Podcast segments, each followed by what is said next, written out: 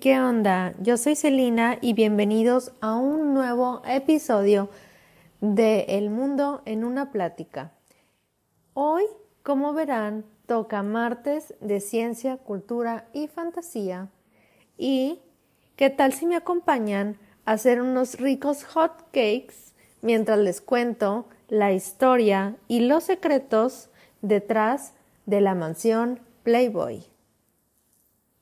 Ahora ponte lo más cómodo y ahora sí, comencemos.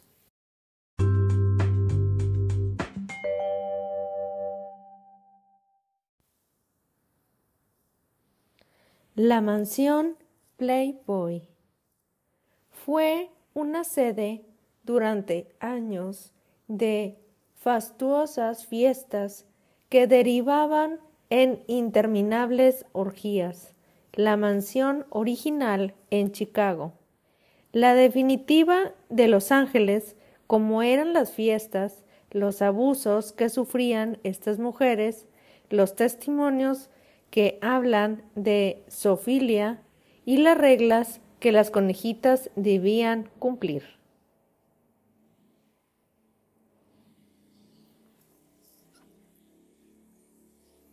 Las conejitas de Playboy fueron la imagen de la revista y las chicas debían pasearse así, vestidas entre los poderosos invitados de las fiestas que organizaba este hombre llamado Hughes Hefner en su hermosa mansión.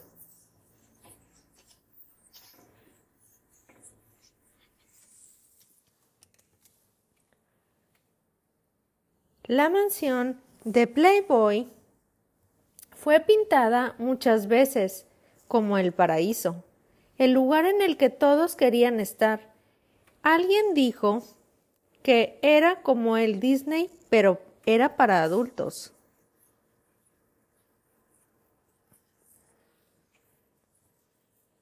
Le faltó aclarar que era el Disney para hombres adultos. La revista Times en los ochentas afirmaba al final y al cabo de tanto Disney como Playboy venden muchas fantasías. Playboy hace que las mujeres parezcan irreales. Disney hace que las aventuras irreales parezcan reales.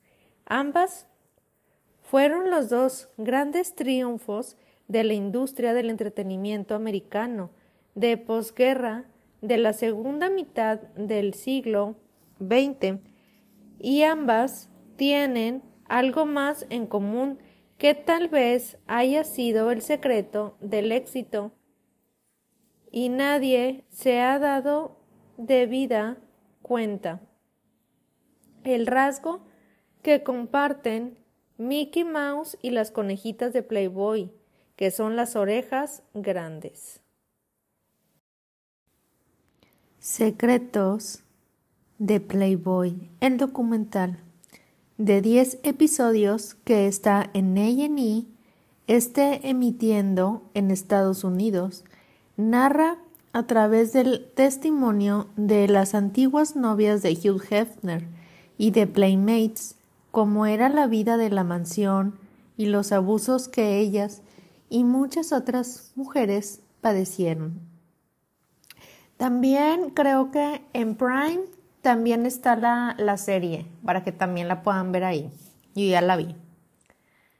Con sorpresa, los medios levantaron estas revelaciones que dejan mal parado al señor Hefner. Sin embargo, lo que sucedía en esta mansión, de alguna manera, se supo siempre. No hace falta indagar demasiado ni llenarse de, de cosas en la cabeza para encontrar muchas referencias y denuncias o confesiones. La muerte de la chica del póster central, el artículo periodístico de Teresa Carpenter que ganó el premio de Pulitzers, Pulitzer, ya que habla de estas fiestas con las prostitutas y del ambiente ominoso de la mansión La pieza de Carpenter es de principios de los 80. Allí cuenta el asesinato de Dorothy Streeton, la Playmate del año de 1980. Peter Bogdanovich le había iniciado el juicio a Hefner por utilizar fotogramas de sus películas sin autorización. Tras llegar a un acuerdo, el director fue invitado a la mansión de Playboy. Allí conoció a Dorothy Streeton, la contrató para su próxima película y se enamoraron. Al poco tiempo, ella fue asesinada por su ex marido y proxeneta de un tiro en la cabeza. La historia se narra en Star 80, la última película de Bob Fossen. Carpenter muestra en su artículo lo que pasaba en la mansión y cómo la joven era tironeada por esos tres hombres, su ex marido, Bogdanovich y Hefner en los medios gráficos más importantes. De estos años 70 y 80 podemos encontrar referencias a abusos en las fiestas organizadas por este magnate. La primera mansión Playboy era un gran palacio en Chicago y tenía más de 70 habitaciones. Era una construcción señorial de 1899 diseñada por el mismo arquitecto que tuvo a cargo las universidades de Columbia y Yale. Hugh Hefner la compró en el año 1959. Hacía ya seis años que había aparecido en la revista. Ya estaba consolidada y vendía más de un millón de ejemplares por mes. Allí comenzaron las fiestas, los encuentros sexuales masivos, las reuniones de swingers, era el lugar al que todo hombre quería ingresar. Todo fue aprovechado por Hefner, que fue anfitrión de su propio programa de televisión, en el que el set remedaba el salón principal de esta mansión. El programa no tuvo demasiado éxito porque Hefner no tenía la fluidez necesaria ante cámaras, porque la televisión todavía era un programa familiar y la figura del creador de Playboy era peligrosa para el gran público y los anunciantes, también porque participaban numerosos músicos negros de jazz y soul, demasiados para la televisión de Chicago en esta época. Años después tuvo una segunda oportunidad en televisión que fue mucho más exitosa. Allí el estudio remedaba un lujoso penthouse en el que hipotéticamente vivía Hefner. Hugh Hefner en esos años era el epítome de lo cool y había que vestirse como él, fumar como él y salir con las mujeres con las que salía él. Era el ideal hombre soltero o divorciado. Su revista llegó en el momento exacto y él entendió como pocos el espíritu de esta época, el cambio, las revelaciones que se producían en la vida cotidiana y en el sistema de creencias. El hombre de las pijamas, la imagen del creador de Playboy quedará perpetuada perdón, en un en su pijama la bata de seda roja y las pantuflas, la gorra de capitán de barco y la pipa delgada, apenas apretada con la comisura de sus labios, haciendo un equilibrio cada vez que hablaba. Hefner creó la revista en el año 1953. Lo hizo con el poco capital que contaba. Era una aventura que emprendió junto a su esposa de ese entonces, que tenían dos hijos pequeños. Ese joven de 27 años, que se había casado hacia cinco con la primera mujer con la que tuvo relaciones sexuales. Metió dentro de ese primer número un cuento de Sherlock Holmes, un extracto de de Cameron una nota sobre la carga financiera que implicaba el divorcio para un hombre, un artículo sobre jazz, ilustraciones sobre un músico drogándose y material que oscilaba entre lo tradicional y lo audaz para su tiempo. Pero lo importante, lo que provocó que la revista agotara los 51 mil ejemplares, fueron las fotos en color de Marilyn Monroe desnuda. Las imágenes eran anteriores al, ascenso a la fama de esta actriz y Hefner las adquirió por 500 dólares. En ese primer número, además de la chica desnuda, hubo otra innovación, otra marca de la publicación, el Centerfold, el póster central desplegable donde Guy Talse, Talse, sí, recordó que antes de Playboy muy pocos hombres habían visto una foto en color de una mujer desnuda. La revista se convirtió rápidamente en un boom, y eso que los hombres no lo podían leer en bares ni en transportes públicos. Todavía era un consumo avergonzante que en el kiosco camuflajeaban debajo de otras publicaciones o que apenas comprada la enrollaban para que no se viera su tapa. La otra gran habilidad del editor fue eludir las restricciones de la censura de la época y que la revista no fuera considerada pornográfica por las autoridades.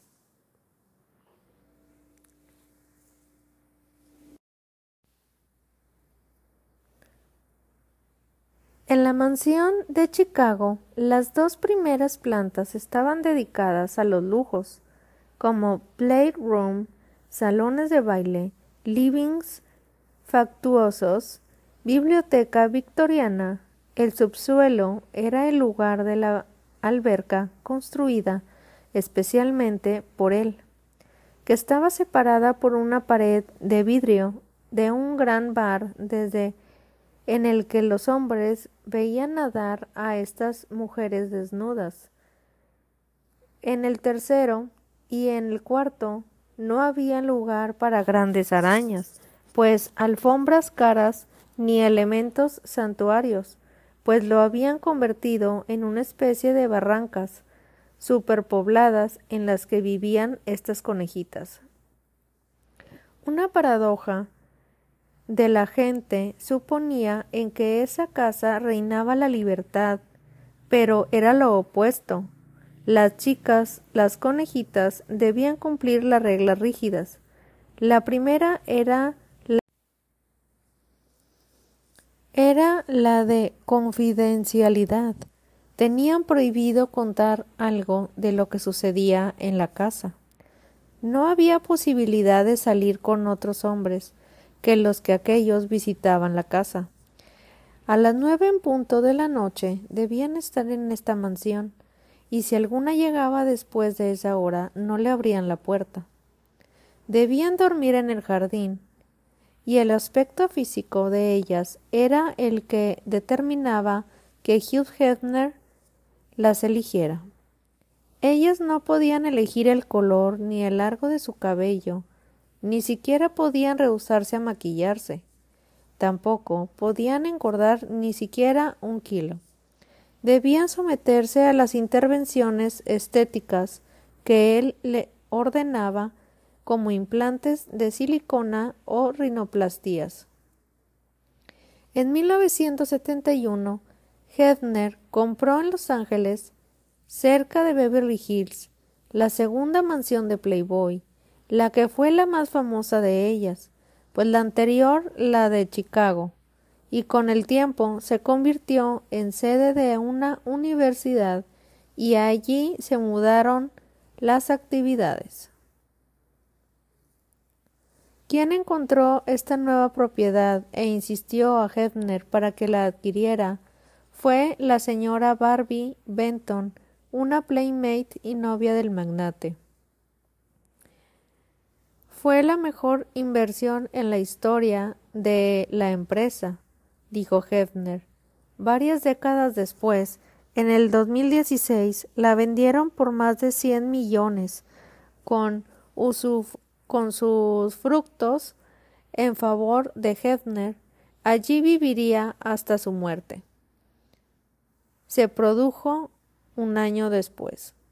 Hefner no hablaba del negocio inmobiliario, la mansión, los clubs de Playboy alrededor del país, como la televisión, los festivales de jazz, todas esas actividades complementaban el imaginario de esta revista, pero la mansión era la principal. Era la comprobación táctica o factítica de que el mundo que ellos eh, hacían ver en estas revistas y las vendían en sus páginas podían existir en la realidad, una especie de meca pagana a la que los hombres querían arribar. Este proyecto arquitectónico mediático está descrito y pensada con extraordinaria lucidez en Pornotopía, el ensayo de Paul Preciado. Esta nueva mansión tenía más de dos mil metros cuadrados cúbicos.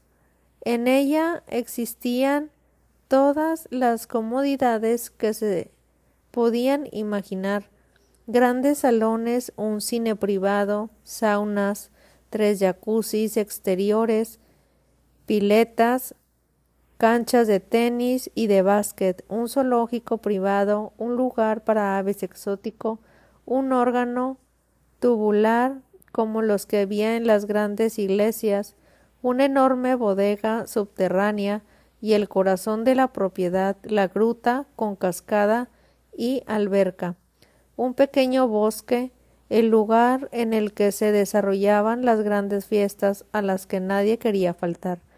Todas las celebridades de Estados Unidos, en especial de Hollywood, de los últimos sesenta años pasaron por la mansión, aunque la mayoría no pueda contar públicamente lo que hizo allí. Durante años, una leyenda recorrió Hollywood.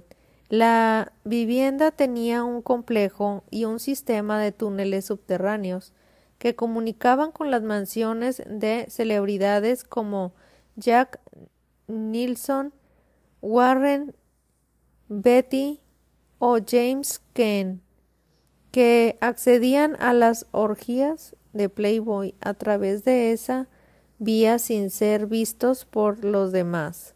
También se dijo que estaban habitadas por fantasmas.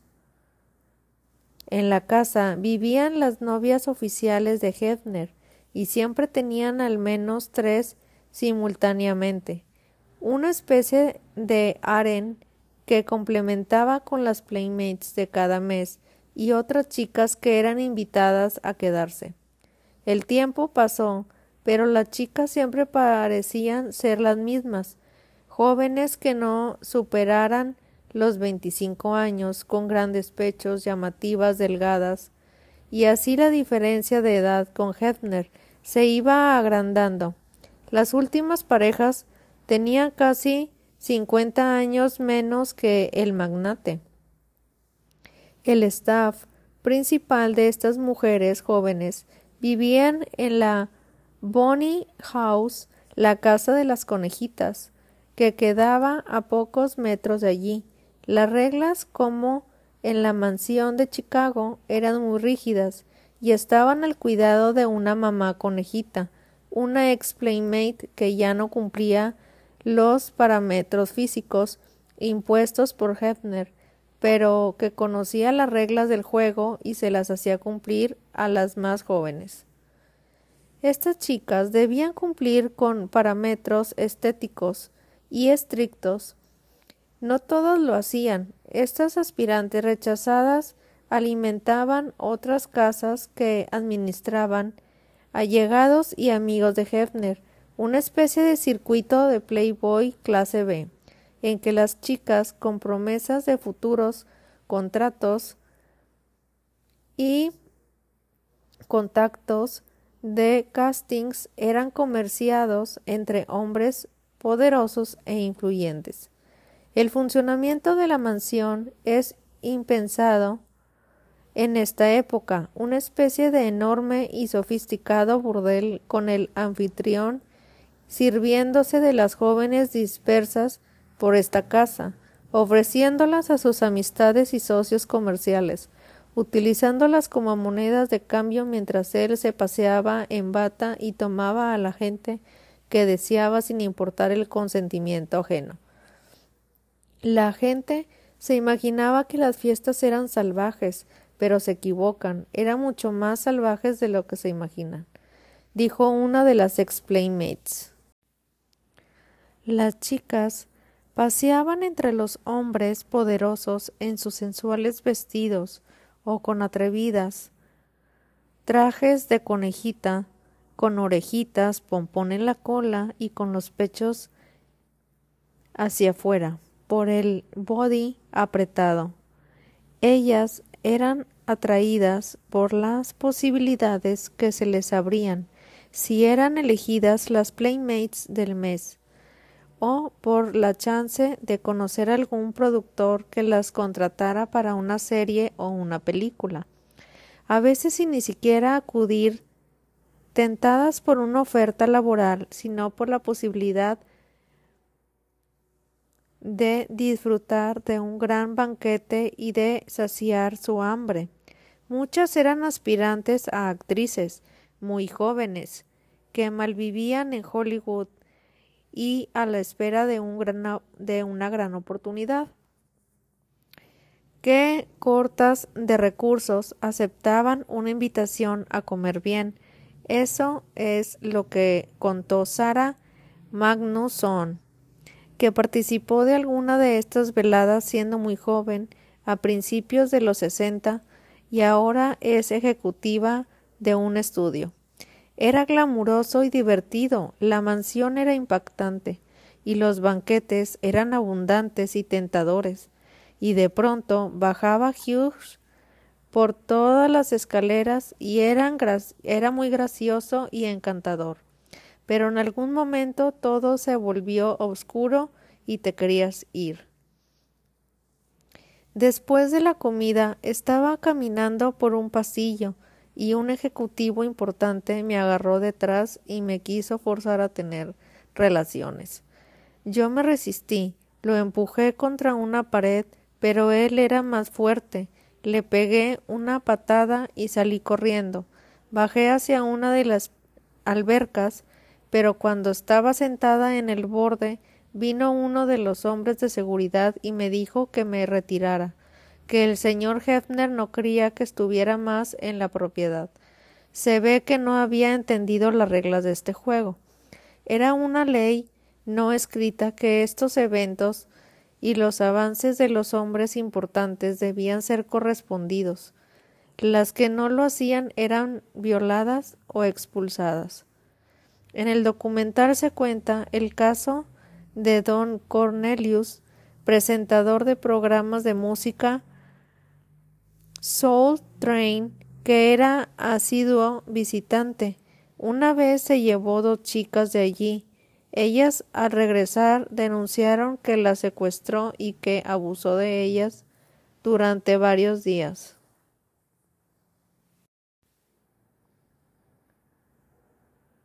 Pero nada pasó.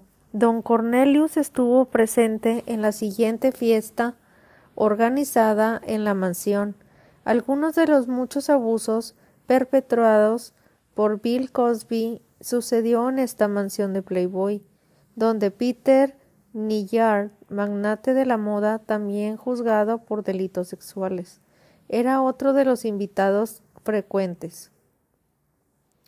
La casa tenía otros equipamientos que era vital para su funcionamiento, estaba equipada en cada habitación con infinidad de cámaras y micrófonos. Cuando alguien los descubría, Hebner se escabullía, se escabullía por sus inclinaciones pero ese material era utilizado para extorsionar a hombres y mujeres que participaban en las bacanales. En el documental se habló de lo que Hefner llamaba la noche de cerdos.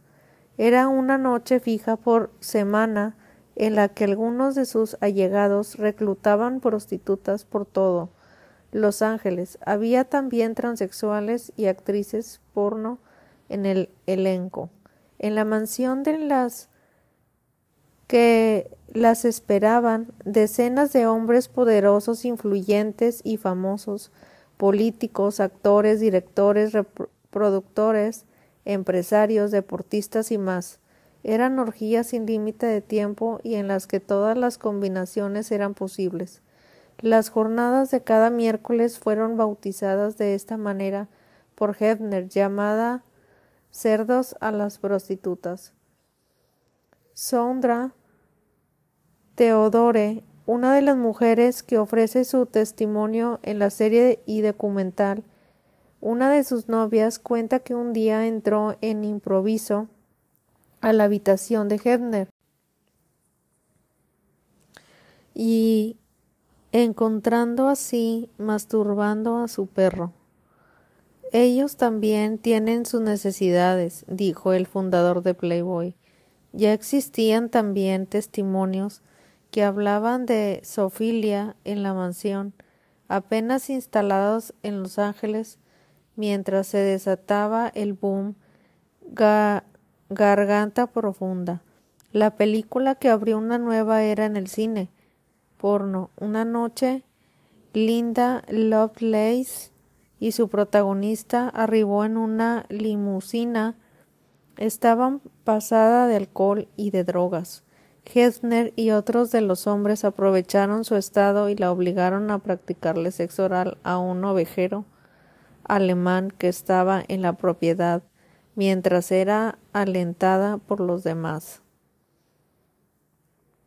En las fiestas habían grandes cantidades de drogas. Había recipientes con cocaína en cada mesa con bebidas, una especie de, de canilla libre de alcohol y drogas. A fines de los sesenta y los setenta las chicas les daban cualude un potente sedante que las dejaba indefensas y les permitía no, no oponerse a ser usadas en estas orgías. En la mansión, a esas pastillas las llamaban socarronamente las abrepiernas.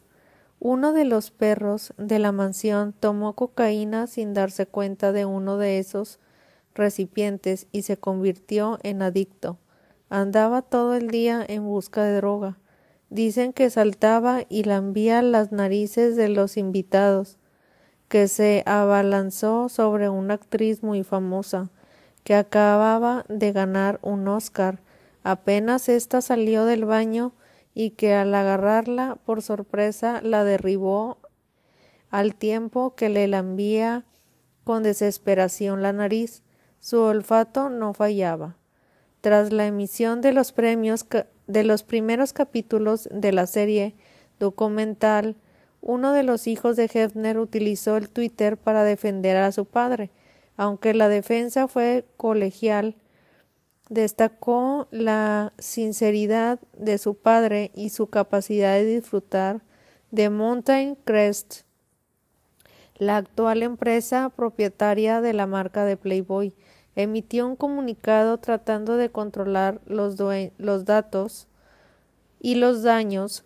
Explicó que nadie de la familia Hefner tiene relación con ellos, que la revista no sale más y que un gran porcentaje de los ejecutivos de la compañía son mujeres.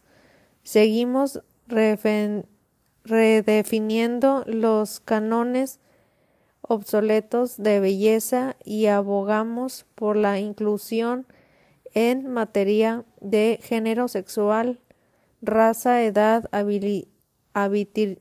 perdón, habilidad y localización.